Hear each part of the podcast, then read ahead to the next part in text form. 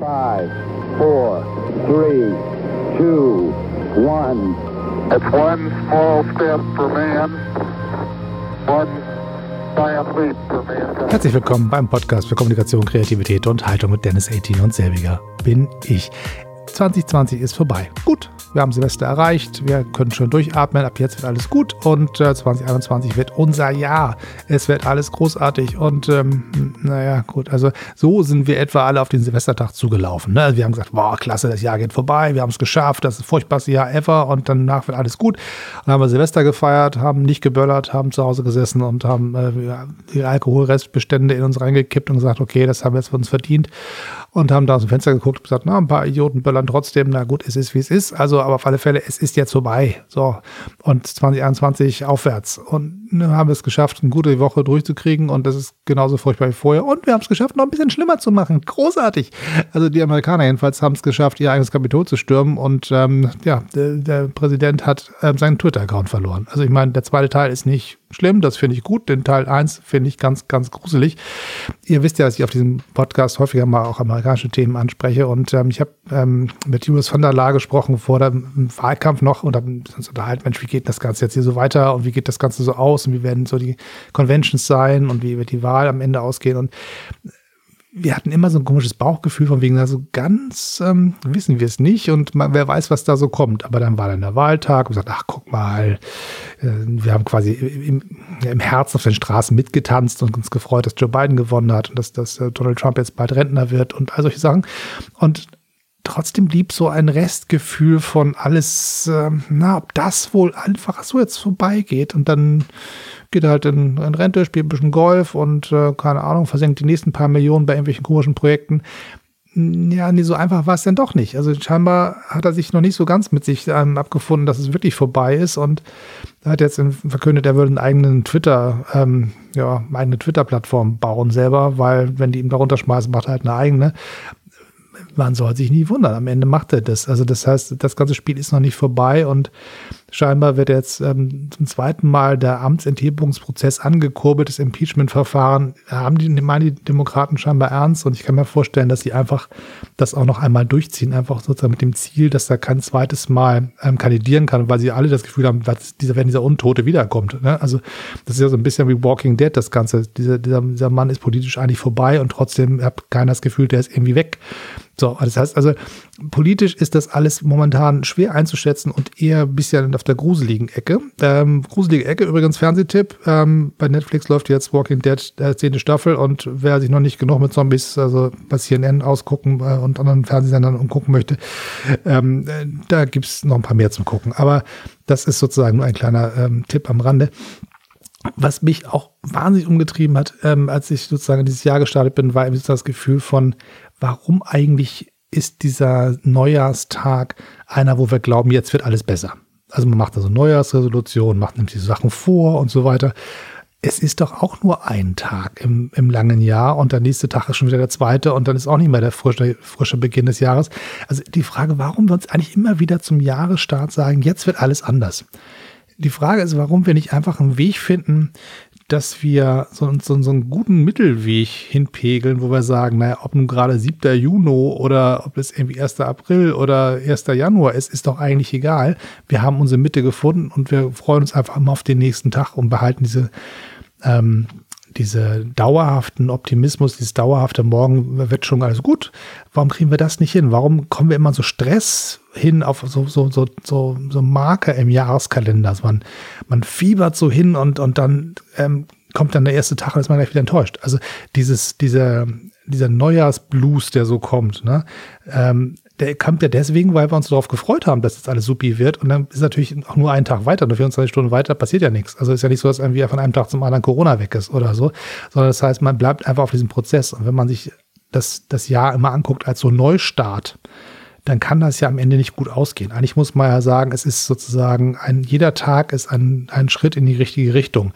Das muss man irgendwie hinkriegen. Und ich habe mir überlegt, was ich so für Neujahrsresolutionen habe und habe auch überlegt, ich mache eine Podcast-Folge zu den Sachen, die ich mir vorgenommen habe und habe auch ein paar Sachen. Klar, 1. Januar, man setzt sich abends hin und dann sagt man, na, was machst du jetzt dieses Jahr besser und habe auch ein paar Sachen mir vorgenommen und ich habe auch schon ganz, ganz schöne kleine Erfahrungen damit gemacht und ich teile die auch gleich mit euch, aber eigentlich finde ich, müsste man sich jeden Tag so, so eine Art Neujahrsresolution für den nächsten Tag, also Neutagsresolution irgendwie ausdenken.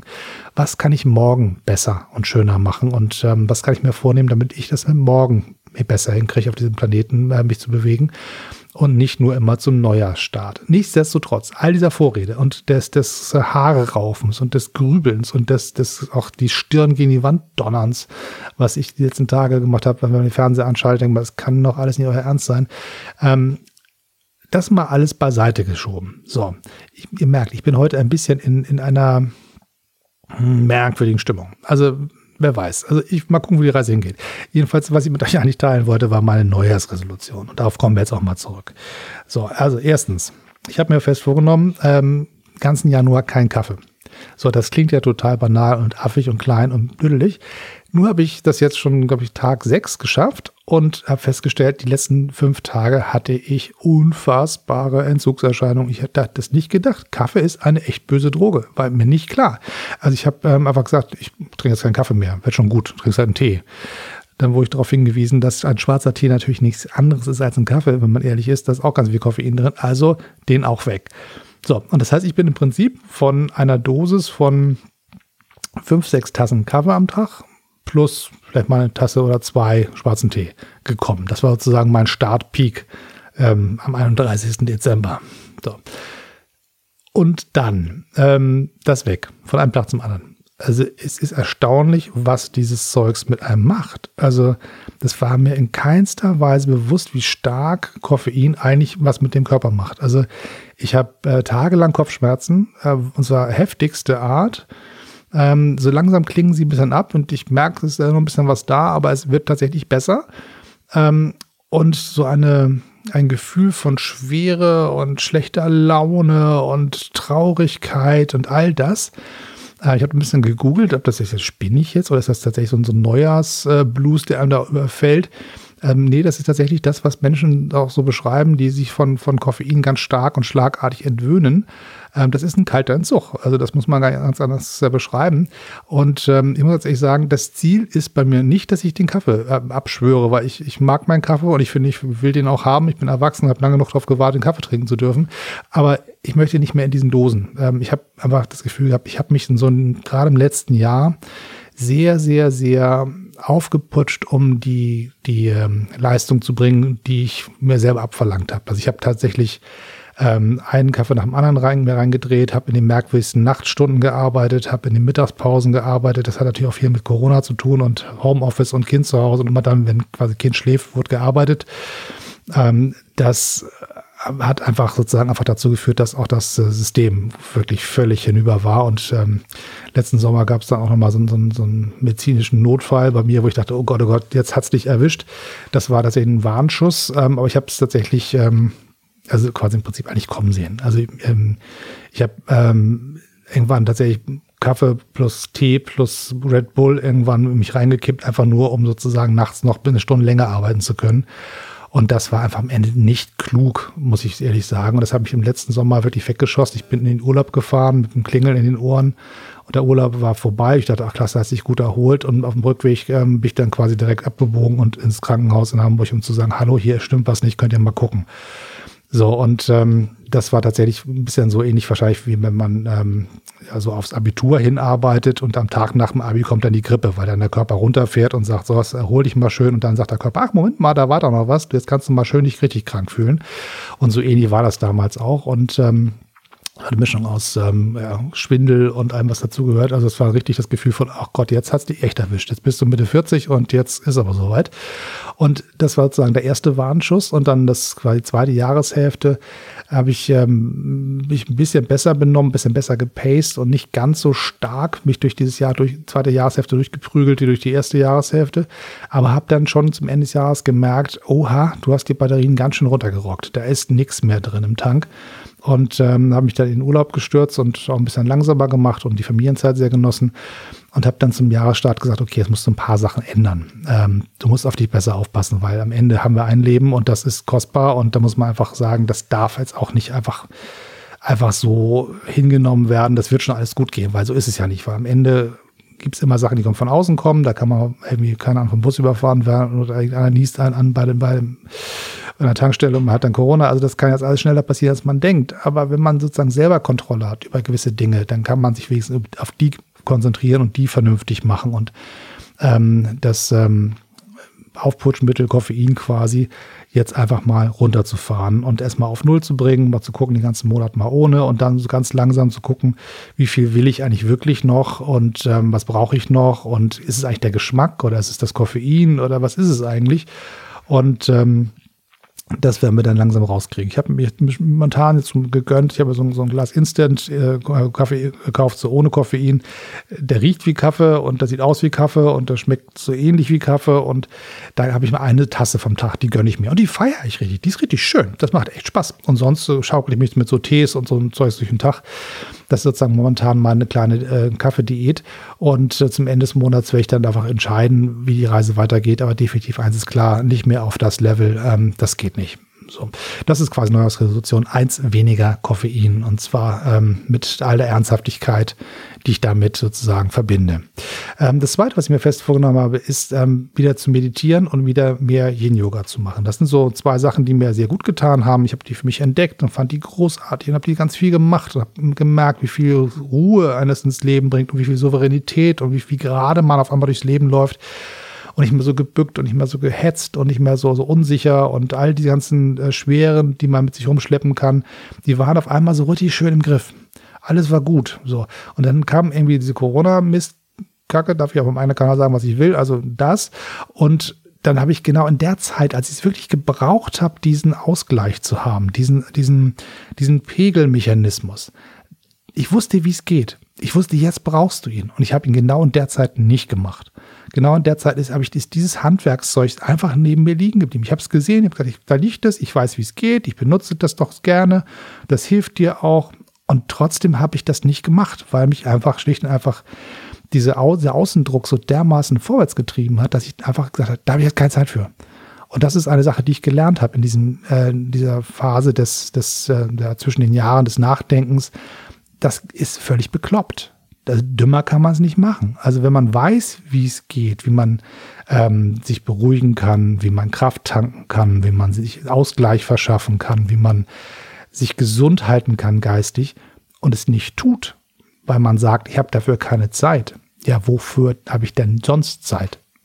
So, das heißt, also ganz klar zu sagen, das kommt wieder zurück in mein Leben und äh, seit Jahresbeginn mache ich täglich eine, äh, eine Übung, mal die eine, mal die andere und ich teste mich so ein bisschen durch. Ich habe für mich rausbekommen, dass der Yin-Yoga immer auch das Beste ist, also das langsame Yoga, das das bei sich bleiben in den Haltungen und, und warten, bis man sich sozusagen reinatmet in diese einzelne Haltung. Ähm, das hat wunderbar gebracht. Habe ich so ein paar geführte Meditationen, die mir auch Spaß machen und merke so Stück für Stück, dass mir das von Tag zu Tag leichter fällt, das einfach zu machen. Also dieser Schritt von ich roll jetzt die Matte aus, ich mache jetzt die Musik an, ich mache jetzt irgendwie, das sind ja kleine Schritte, aber trotz allem, wenn man so auf dem Sofa rumhängt und sagt, ich könnte jetzt ja auch irgendwie ohne Schwierigkeiten so ein bisschen bisschen Netflix gucken, das wäre auch viel schöner und so, dann, dann ist der Abend mal so spät, dass man sagt, naja, also abends um elf mache ich das jetzt auch nicht mehr, jetzt kriege ich die unter die Bettdecke und schlafe ein bisschen, weil Schlaf ist ja auch wichtig. So, und das einfach zu sagen, nee, es ist jetzt irgendwie zehn und jetzt machst du das halt.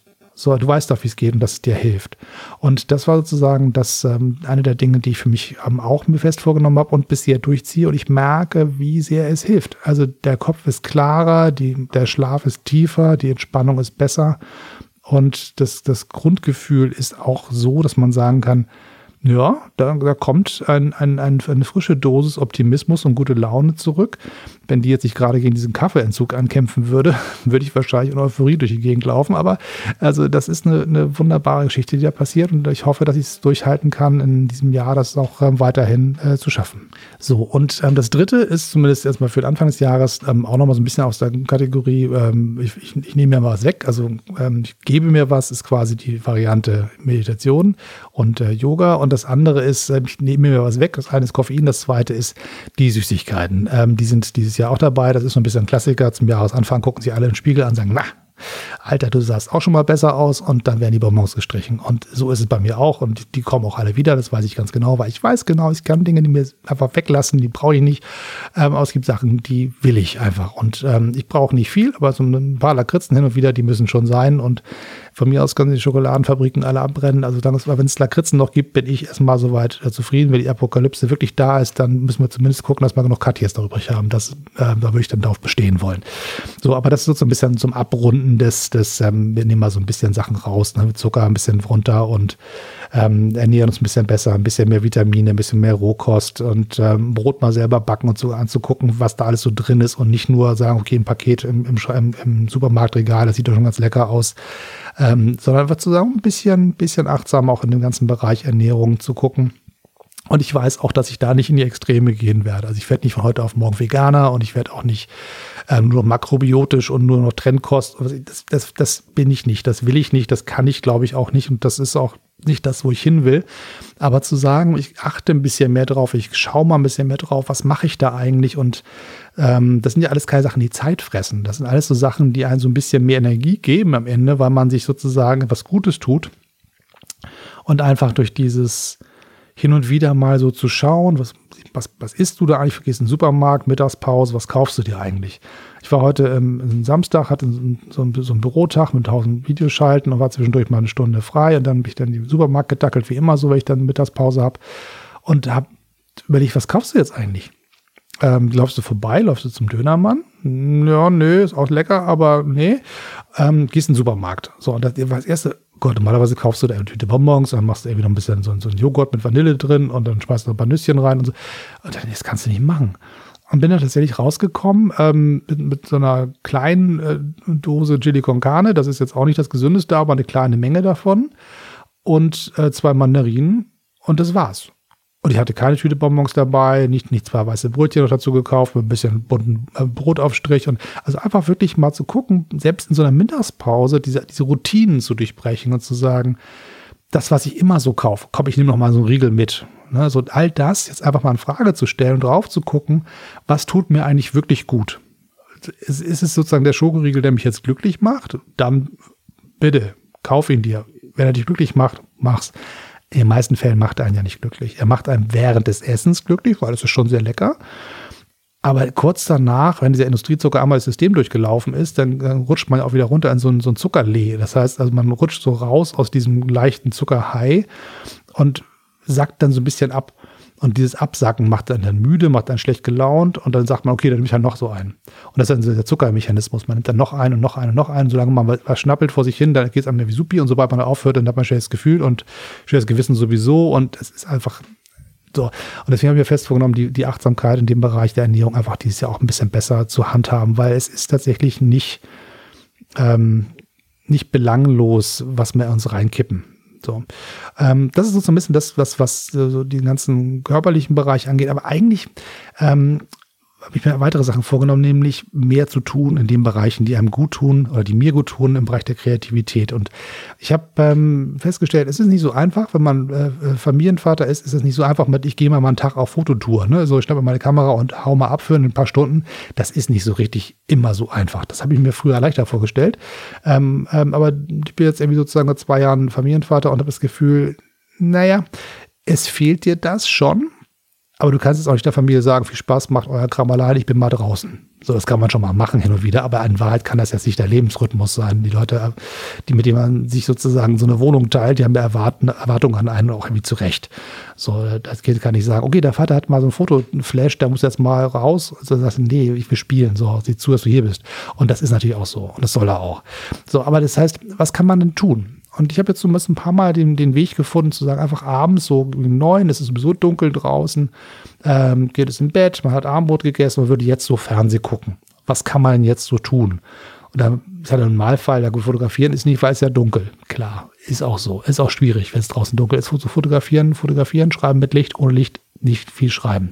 So, aber ich habe einfach gesagt, nee, das glaube ich nicht. Ähm, ich gehe jetzt mal los. Ich gehe einfach spazieren. Ich gehe einfach eine halbe Stunde, dreiviertel Stunde im Block, muss ja nicht weit sein, muss ja jetzt irgendwie nicht drei Stunden durch die Nacht tingeln, sondern einfach ein bisschen einfach mal frische Luft schnappen. Das tun andere Leute sowieso, das ist ganz gut. Hätte man einen Hund, würde man es sowieso tun.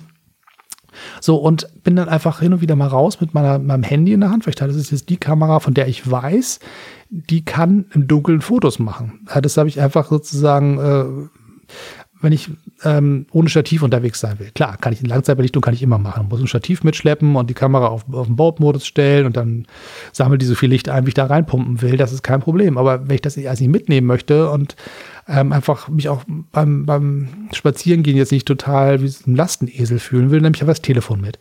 Und die modernen Telefone haben so eine wunderbare Eigenschaft, dass sie, ähm, ich weiß nicht ganz genau, wie diese Magie darin funktioniert. Das nennt sich Computational Photography. Das heißt, es werden mehrere Datenschichten gesammelt und dann irgendwie zusammengerechnet und daraus entsteht dann ein Foto. Das heißt, es wird nicht einmal Linse auf, Linse zu und dann irgendwie lang auf, lang zu, sondern es wird halt mehrfach, wie, wie so ein Scanner wahrscheinlich, das, das, das Ganze äh, mehrfach nacheinander eingesammelt und diese Einzelaufnahmen werden zusammengerechnet. Also stelle ich mir das jedenfalls vor und so habe ich das irgendwie nachgelesen. So scheint das zu klappen. Und so kann man tatsächlich bei schlechtem Licht und bei wenig Licht draußen auf der Straße, mitten im Dunkeln in der Stadt, immer noch mit Hilfe einer Straßenlaterne oder einem, einem äh, Schaufenster, was da so ein bisschen Restlicht gibt, immer noch ganz, ganz ordentliche Fotos machen.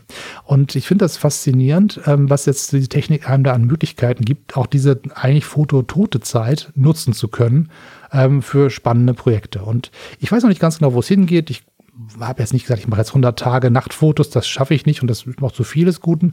Aber zu sagen, ich mache jetzt hin und wieder und, und vielleicht einmal die Woche, vielleicht zweimal die Woche abends rauszugehen, ein bisschen spazieren zu gehen, frische Luft und dann zu sagen, ich gehe ganz gezielt auf die Suche nach schönen Dingen, die man nachts entdecken kann. Und ähm, da macht das Telefon absolut die Tür für auf und es ist eine wunderbare Möglichkeit, ähm, sich richtig schön auszutoben. Das ist eine tolle Sache. So, und ähm, ich bin mir ziemlich sicher, dass ein weiteres Projekt ähm, mich noch ordentlich umtreiben wird. Die Podcasterei wird in diesem Jahr noch wichtiger werden für mich. Ähm, ich habe diesen Podcast, den kennt ihr ja, sonst würdet ihr ja nicht mehr zuhören. Und ich habe meinen Traumbilder-Podcast, der sich unglaublich verselbstständigt hat. Ich hatte das nicht gedacht. Ich habe da mal so 17 Folgen gemacht, das Ding liegen lassen und mich nicht weiter gekümmert. Und auf einmal guckte ich drauf und sagte, boah, 30.000 äh, Downloads, wo kommen die denn her? So. Und habe dann mal drauf geguckt, habe ein bisschen die Keywords verändert und die Texte verändert, so, so ein bisschen, was man so macht, was so Suchmaschinenoptimierung angeht, also gar nicht so wahnsinnig viel Energie reingesteckt. Und 2020 schoss das Ding auf einmal rauf auf 150.000 ähm, äh, Listens. Und das heißt 150.000 Menschen, also Klicks. Und wenn man dann in der Statistiken entdeckt, das sind 50.000 unterschiedliche Menschen, also zumindest was Spotify dafür hält. Also über die Accounts können Sie das wahrscheinlich ganz gut zählen. So, das heißt, 50.000 Menschen, die ich nicht kenne, ähm, hören diesen Podcast zum Zeitpunkt, als ich das letzte Mal geguckt habe. Das ist schon irre. So, das heißt, ich habe für mich ganz klar gehabt, dieser Podcast wird wieder in Gang gebracht und wird auch ähm, ausgebaut und damit mache ich was. Das heißt, ich habe jetzt die ersten äh, vier Folgen wieder auf dem, äh, in, den Kanal geschickt neu aufgenommen, nicht nur die alten Sachen ähm, quasi gefeiert, wie schön die sich bewegen, sondern einfach sagen, nee, dann stürzt jetzt auf ein neues Ding.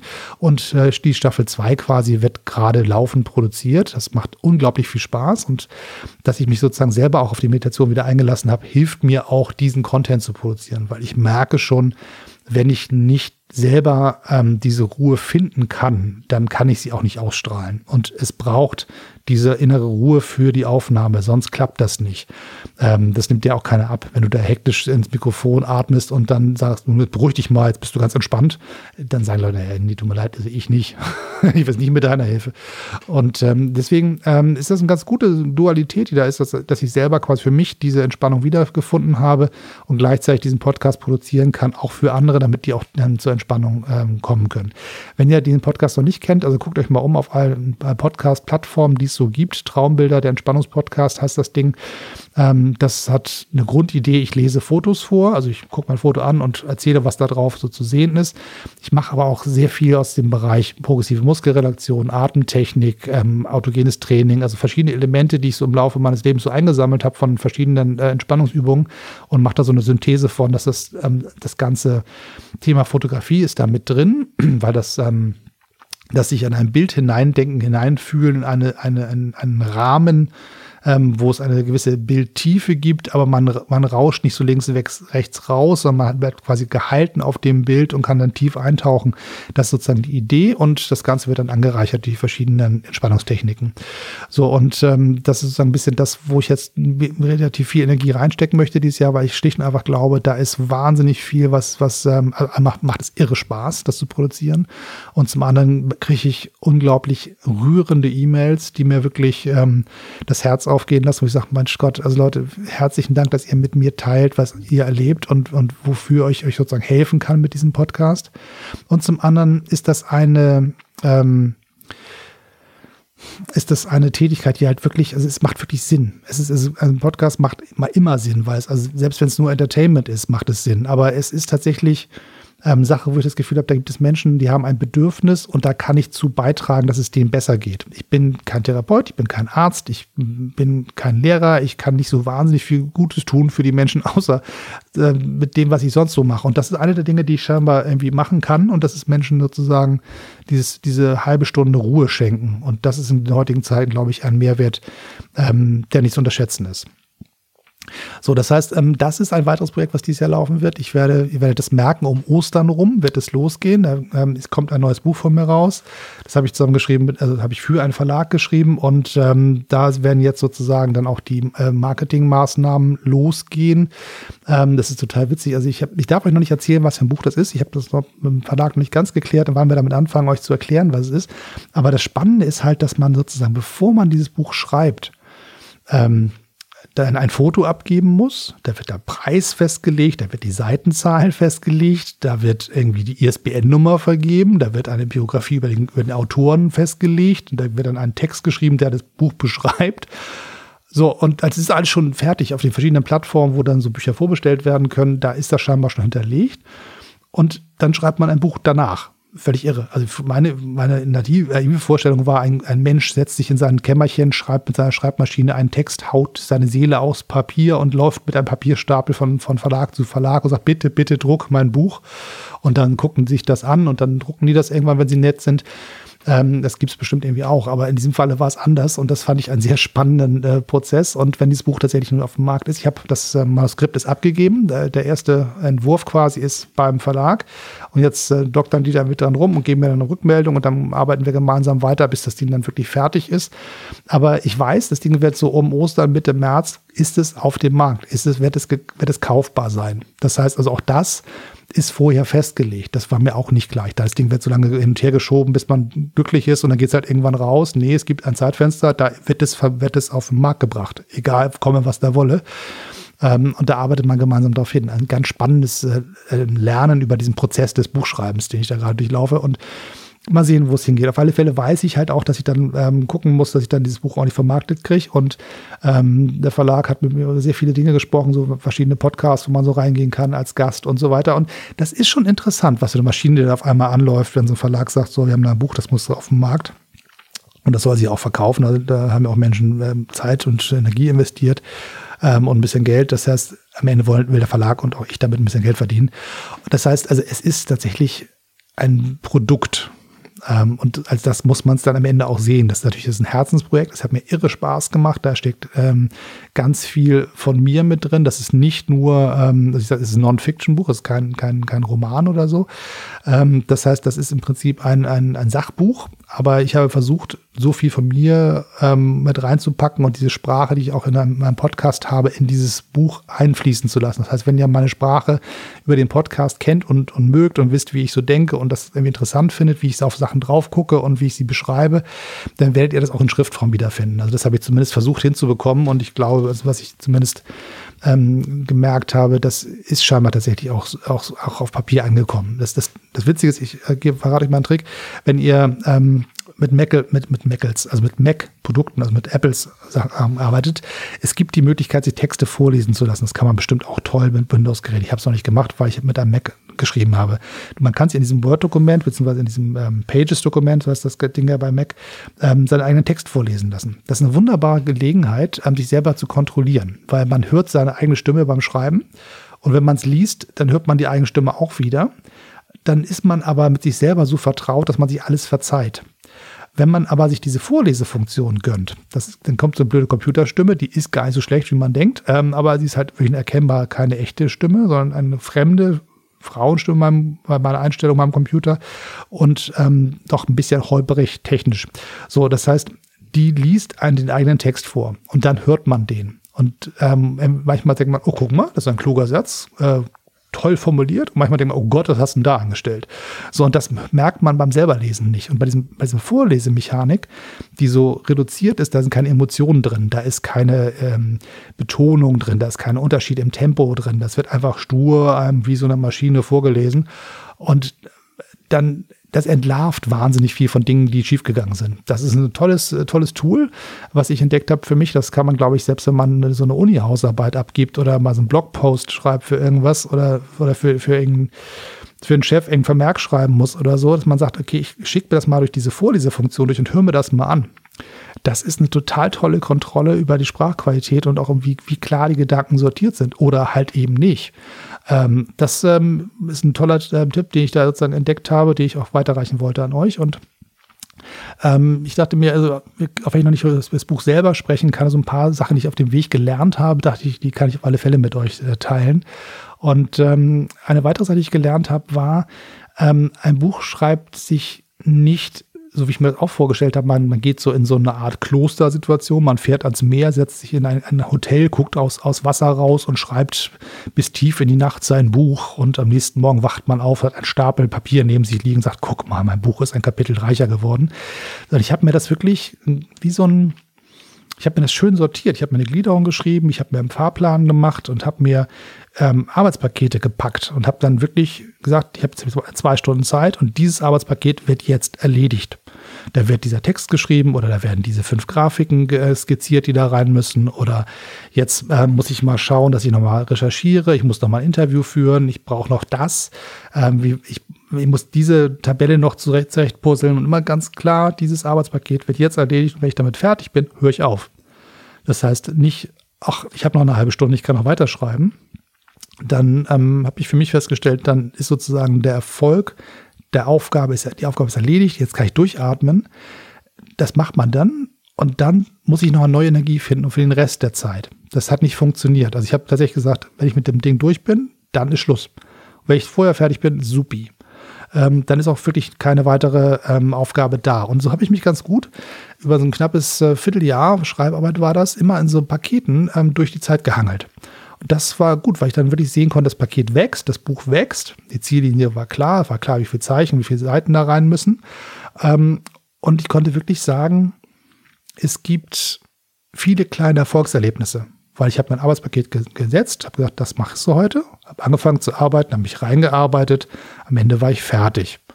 So, und dann habe ich nochmal kontrolliert, was hast du gemacht heute und dann ist Schluss. Und dann kann ich mich freuen, weil dann kann ich sagen, okay, Arbeitspaket, Haken hinter, die Ziellinie ist ein Stückchen näher gekommen. Wenn ich einfach mich so in so, so, so einen Schreibwahn, so einen Fluss reinstürze und dann nach, nach keine Ahnung, vier durch, durch, durchschriebenen Nächten ein Stapel Papier habe, es gibt bestimmt auch Leute, die genau so arbeiten und da tolle Sachen bei rauskommen. Aber für mich war irgendwie klar, es muss immer noch alltagskompatibel sein. Ich habe nicht vier Tage, die ich mich in irgendwas reinstürzen kann und dann alles andere liegen lassen kann. Ich kann weder meinen Job liegen lassen, noch meine Familie ignorieren, ähm, noch mich um mich selber äh, nicht kümmern. Also das musste schon Echtleben kompatibel sein. So. Und das ist ja auch nicht mein Hauptjob. Ich bin ja nicht Autor vom Beruf, sondern das ist eine Sache, die ich auch so mache. Also habe ich mir das versucht, in die Pakete zu packen. Das heißt, es gab eine Mittagspause, da gab es eine Stunde Zeit. Es gab einen Abend, da gab es zwei Stunden Zeit.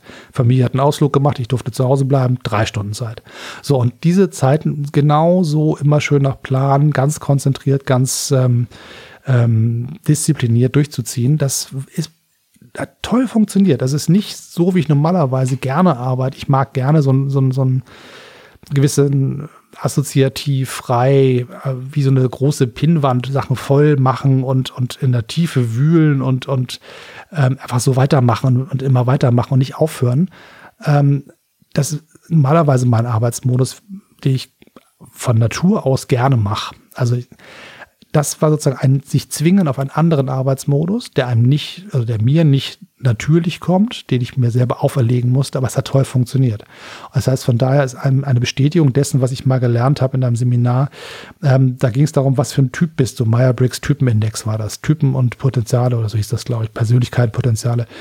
Da habe ich das für mich ein bisschen rausgekriegt, was bin ich eigentlich für einer und dachte mal, okay, so bist du. Das stimmt aber nicht. Ähm, man kann festlegen, wie ich normalerweise bin, wenn man mich lässt oder wenn ich sozusagen den Weg gehen soll, der für mich am einfachsten ist oder am, am, sich am besten anfühlt, dann ist der Weg relativ klar definierbar. Das heißt aber nicht, dass ich den anderen Weg nicht auch kann. Das heißt, wenn ich mich nicht steuere, laufe ich nach links. Wenn ich aber sage, ich muss jetzt nach rechts, dann muss ich mir halt den, den Ruck geben, muss ich mir halt die Mühe geben, muss ich mich halt steuern, nach rechts rüber. Und dann geht das auch und zwar ganz, ganz hervorragend, aber es hat mehr Kontrolle und mehr Disziplin von mir verlangt, diesen Weg einzuschlagen, weil der andere wäre einfacher. Das heißt aber nicht, dass die Kompetenzen auf der, auf der linken Seite liegen, die können genauso auf der rechten Seite liegen. Und die Persönlichkeit steuert von sich aus erstmal in der Ruheposition ein Stück nach links. Ähm, also politisch bei mir sowieso, aber auch von der Arbeitsweise, wenn er dieses, dieses Bild der Weggabelung äh, mir erlaubt. Das heißt, also auch das ist eine Sache, die ich rausgezogen habe an, an, ähm, an Sachen, die man lernen kann aus diesem Prozess des Schreibens. Ähm, für dieses Großprojekt, was ja nicht mal von zehn Minuten fertig war, sondern tatsächlich ein Vierteljahr gedauert hat, bis sozusagen bis Abgabemanuskript. Ähm, Jetzt kommt der zweite Schritt, wo ich dann die Arbeitspakete zurückbekomme vom Verlag und sage, guck hier nochmal, da musst du nochmal bei, wir würden dir das vorschlagen, das geht so nicht, hast du das beachtet, da wird schon noch genug Arbeit auf mich zukommen. Aber so diese erste große Etappe, das große Stapel, den großen Stapel Papier abzugeben, was inzwischen eine, eine WeTransfer-Übertragung ist mit einem Dateipaket. Aber ähm, das ist schon auch eine Sache, die ich gelernt habe in dieser Phase, die ich auch nochmal teilen wollte auch als, ähm, als Tipp für, für euch, ähm, manchmal sagen, okay, ich wüsste, ich lauf, würde hier längs laufen, ich weiß, der andere Weg wäre wahrscheinlich besser, ich muss mich dazu aber zwingen. Und wenn es nicht mit Zwang läuft, sondern mit so einem Schieben, dann glaube ich, kann das ganz gut funktionieren, dass man auch den anderen Weg mal für sich so geht. So, das ähm, sind sozusagen so, so ein bisschen so die Sachen, die jetzt sozusagen zum Jahresanfang mir durch den Kopf gegangen sind. Vielleicht noch ergänzt mit dem Punkt, dass ich tatsächlich mehr fotografieren möchte, mehr wieder dieses Jahr. Also neben diesen Nachtfotografien habe ich auch, sobald es wieder wärmer wird und draußen ein bisschen heller wird, auch wieder ähm, große Lust auf Instant-Fotografie. Ähm, Instax ist das Wetter egal, aber sobald ihr mit Polaroid unterwegs seid, dann muss es schon warm sein. Die Dinger entwickeln einfach nicht, wenn es kalt ist. Und ich habe jetzt ein paar Bilder verschossen, die nicht funktioniert haben, in der winterlichen Kälte draußen, habe dann festgestellt, okay, ich habe mich dann erinnert, du hast doch mal gelernt, wie das so ist mit dem Zeugs.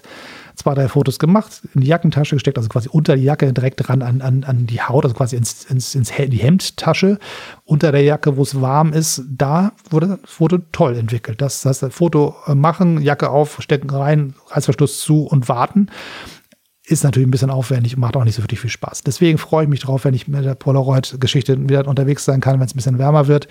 Das ist so ein bisschen für mich das Medium, glaube ich, vor, wie ich mich dieses Jahr konzentrieren möchte. Ähm, das macht mir unglaublich viel Spaß und bringt unglaublich ähm, schöne Ergebnisse, nicht nur künstlerischer Art, aber auch so für den Schuhkarton, wo dann drauf steht Familienfotos oder Familienpolaroids, haben wir so einen kleinen Karton gemacht. Ähm, der fühlt sich so Stück für Stück. Das, das sind dann so die Sachen, die man so in 30, 40 Jahren aus dem Regal zieht und da so reinguckt und dann drin wühlt und sagt, guck mal hier, fünfter Geburtstag, Sohnemann oder so. Das sind dann so die, die, die Dinge, wo man sagt, das bleibt. Das, ist, das sind physische Objekte, die in einer Kiste liegen und nicht irgendwelche Daten, die auf irgendeiner Festplatte verschwinden, weil man sozusagen keine an zehn Jahren keine Festplatten mehr hat. Da gehe ich mal fest von aus, dass sich die Technik da weiterentwickelt. Aber was analog in der Kiste liegt, das bleibt halt da. Ähm, und ähm, das sind dann so die Sachen, auf die ich mich jetzt konzentrieren möchte, was Fotografie angeht. Ein bisschen die Nachtgeschichten ähm, und ähm, wer weiß, was noch kommt. Das heißt, eine Offenheit für weitere Projekte ist definitiv ähm, da, die, die soll kommen. Und der Start für mich ist jetzt erstmal diese bisschen die Nachtspaziergänge, dann zu gucken, dass, wenn es wärmer wird, die Polaroids wieder ein bisschen mehr ins Spiel kommen und dann einfach die Offenheit für neue Projekte, die ähm, mich dieses Jahr wahrscheinlich nicht in der Intensität begleiten dürfen, ähm, wie das sozusagen früher war, weil einfach dieses Jahr zu viel los sein wird.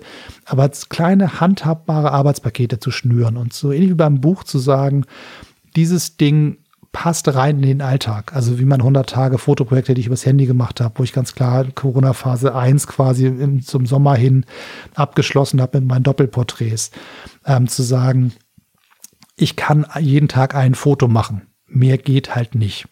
Ähm, und das halt nicht zum, zur Notlösung zu machen, sondern zu sagen, okay, da machst du halt 100 Tage jeden Tag ein Foto und da kommen auch 100 Bilder bei raus. Ich muss nicht, ähm, muss nicht ein Wochenende mit meiner Kamera in die Berge, sondern ziehe das halt über eine längere Strecke und arbeite mich dann so in mein Projekt rein. Auch das ist eine Möglichkeit, die in den Alltag passt. Also die, die, Alltagstauglichkeit der Kunst ist sozusagen eine der Sachen, auf die ich mich freue, mir da Gedanken zu machen, wie ich das hinkriegen kann, dass die Sachen, die mir wichtig sind, die mir Spaß machen, gut in den Alltag passen. So, also zusammenfassend mehr Kunst, weniger Kaffee, weniger Lakritze, also ein paar mehr Lakritze, aber weniger Zucker, ähm, bessere Ernährung, mehr Schlaf und Meditation.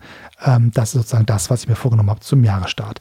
Ich hoffe, ihr habt auch ein paar schöne Ideen für das, wie euer Jahre starten möchte und möge es besser werden als das letzte. Es hat sich nicht so wahnsinnig gut angelassen dieses Jahr, aber es wird bestimmt besser. Wir halten die Daumen äh, gedrückt und haltet zusammen, bleibt gesund, tragt eure Schnutenpullis, also Klammer auf, Maske, Klammer zu und passt aufeinander auf. Und ich freue mich, wenn ihr diesen Kanal teilt, Menschen davon berichtet, was es jetzt so zu hören gibt. Und wenn ihr ähm, einfach auch mal rüber surft zu meinem Traumbilder-Podcast und hört mal rein, vielleicht ist ja was für euch, was euch auch gut tun kann in einer etwas komplizierteren Zeit. Bis dann, bis zum nächsten Mal. Tschüss und immer schön weitermachen.